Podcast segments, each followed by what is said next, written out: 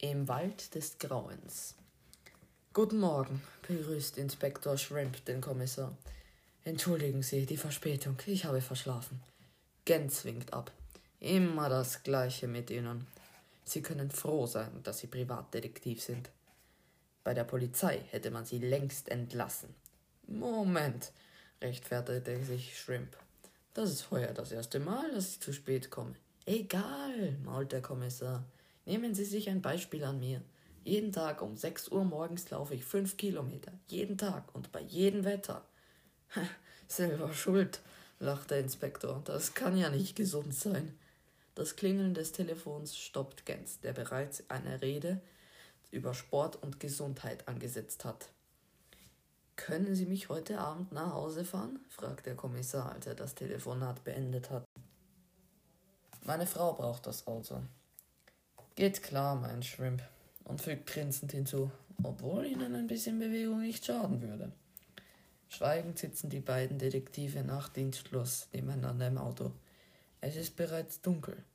Gens wohnt 15 Kilometer außerhalb der Stadt. Trostlose Gegend hier, denkt Shrimp, als sie durch einen Wald fahren. Nebel zieht auf und man kann kaum noch die Hand vor Augen sehen.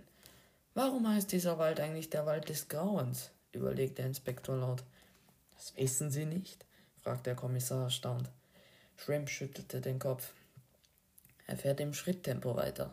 Der Nebel ist stärker geworden. Es muss jetzt ungefähr 20 Jahre her sein. Ich arbeitete damals sozusagen als Anfänger bei der Polizei beginnt Gens.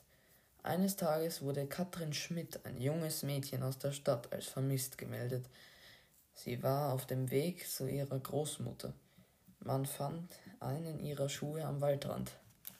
Das ist alles, was von ihr übrig geblieben ist. Seitdem ist sie spurlos verschwunden. Einige Wochen später geschah das gleiche mit Tobias Meiner, dann mit Sandra Heidinger. Der Inspektor bekommt eine Gänsehaut. Insgesamt verschwanden fünf Menschen, sagte Gens mit leiser Stimme. Niemand weiß, was aus ihnen geworden ist. Sicher ist nur, dass keiner von ihnen jemals wiedergesehen wurde. Shrimp schluckt, hätte doch bloß nie gefragt. Doch jetzt ist sein Kollege nicht mehr zu bremsen. Es geschah immer an nebligen und trüben Tagen, erzählte er weiter, an Tagen wie heute. Shrimp läuft es kalt den Rücken hinunter. Achtung! schreit Gens laut auf. Blitzschnell steigt Shrimp auf die Bremse. Eine dunkle Gestalt stützt sich kurz an der Motorhaube ab und rennt davon. Na los, hinterher! ruft der Kommissar und springt aus dem Wagen. Halt, Polizei, bleiben Sie stehen! Der Inspektor hat keine Zeit zu überlegen. Er versucht, mit Gens Schritt zu halten. Das ist immer noch besser, als allein im Auto zu bleiben. Allein im Wald des Grauens. Die Angst verleiht Shrimp Flügel. Doch dein Kommissar hat ihn längst abgehängt. Der Blick des Inspektors durchbohrt die Nebelschwaden, um zu erkennen, wo Gens und der Unbekannte gerade laufen. Da vorne, ein Schatten.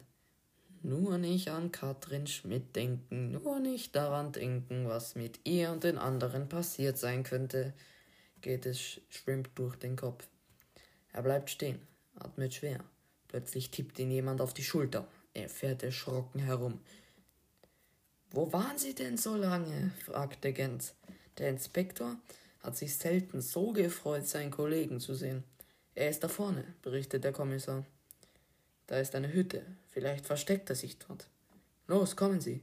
Die Detektive schleichen sich vorsichtig an. Da brennt doch Licht, stellt Shrimp fest. Vielleicht ist das der Bankräuber, den die Polizei schon seit Wochen sucht, überlegt Gens. Plötzlich geht das Licht in der Hütte aus. Alles ist ruhig. Gens klopft an die schwere Holztür. Nichts. Er klopft noch einmal. Diesmal lauter. Es dauert etwas, dann hörte man Schritte. Ja, bitte, fragte der Mann, der die Tür öffnet. Er ist im Pyjama und reibt sich die Augen. Gens, Kommissar, Gens, stellte sich der Detektiv vor. Wir würden gerne wissen, warum Sie vor uns weggelaufen sind, erklärt er. Ich Bestimmt nicht. Das muss eine Verwechslung sein, meint der Mann und gähnt herzhaft. Ich habe schon tief und fest geschlafen. Wir haben aber Licht in ihrer Hütte gesehen, sagt Shrimp, Doch der Mann streitet auch das ab. Unmöglich. Ich bin heute früh zu Bett gegangen und habe bis gerade eben geschlafen. Verärgert dreht sich Gens zu seinem Kollegen. Wären Sie doch bloß schneller gelaufen. So hatte er genug Zeit, um sich umzuziehen. Ganz ruhig, Herr Kommissar. So leicht lasse ich mich nicht abwimmeln, entgegnete der Inspektor. Geben Sie mir zehn Sekunden und ich weiß, ob er die Wahrheit sagt oder nicht. Shrimp geht an dem verdutzten Mann vorbei in die Hütte und kommt kurz darauf wieder. Sie haben uns angelogen, eindeutig, sagte er. Und nun würden wir gerne den Grund wissen. Na gut, ich gestehe, ich war das, der gegen ihr Auto gerannt ist, aber doch nur, weil ich so schnell wie möglich nach Hause wollte, um das Geld vom Bankraub zu verstecken. Oh nein. Ich muss leider sagen, Sie sind verhaftet. Oh nein, wieso rede ich denn so viel? Wissen Sie, sagte der Kommissar zum Verbrecher, ich werde dafür sorgen, dass Sie jeden Tag im Gefängnis um 6 Uhr 15 Kilometer laufen werden.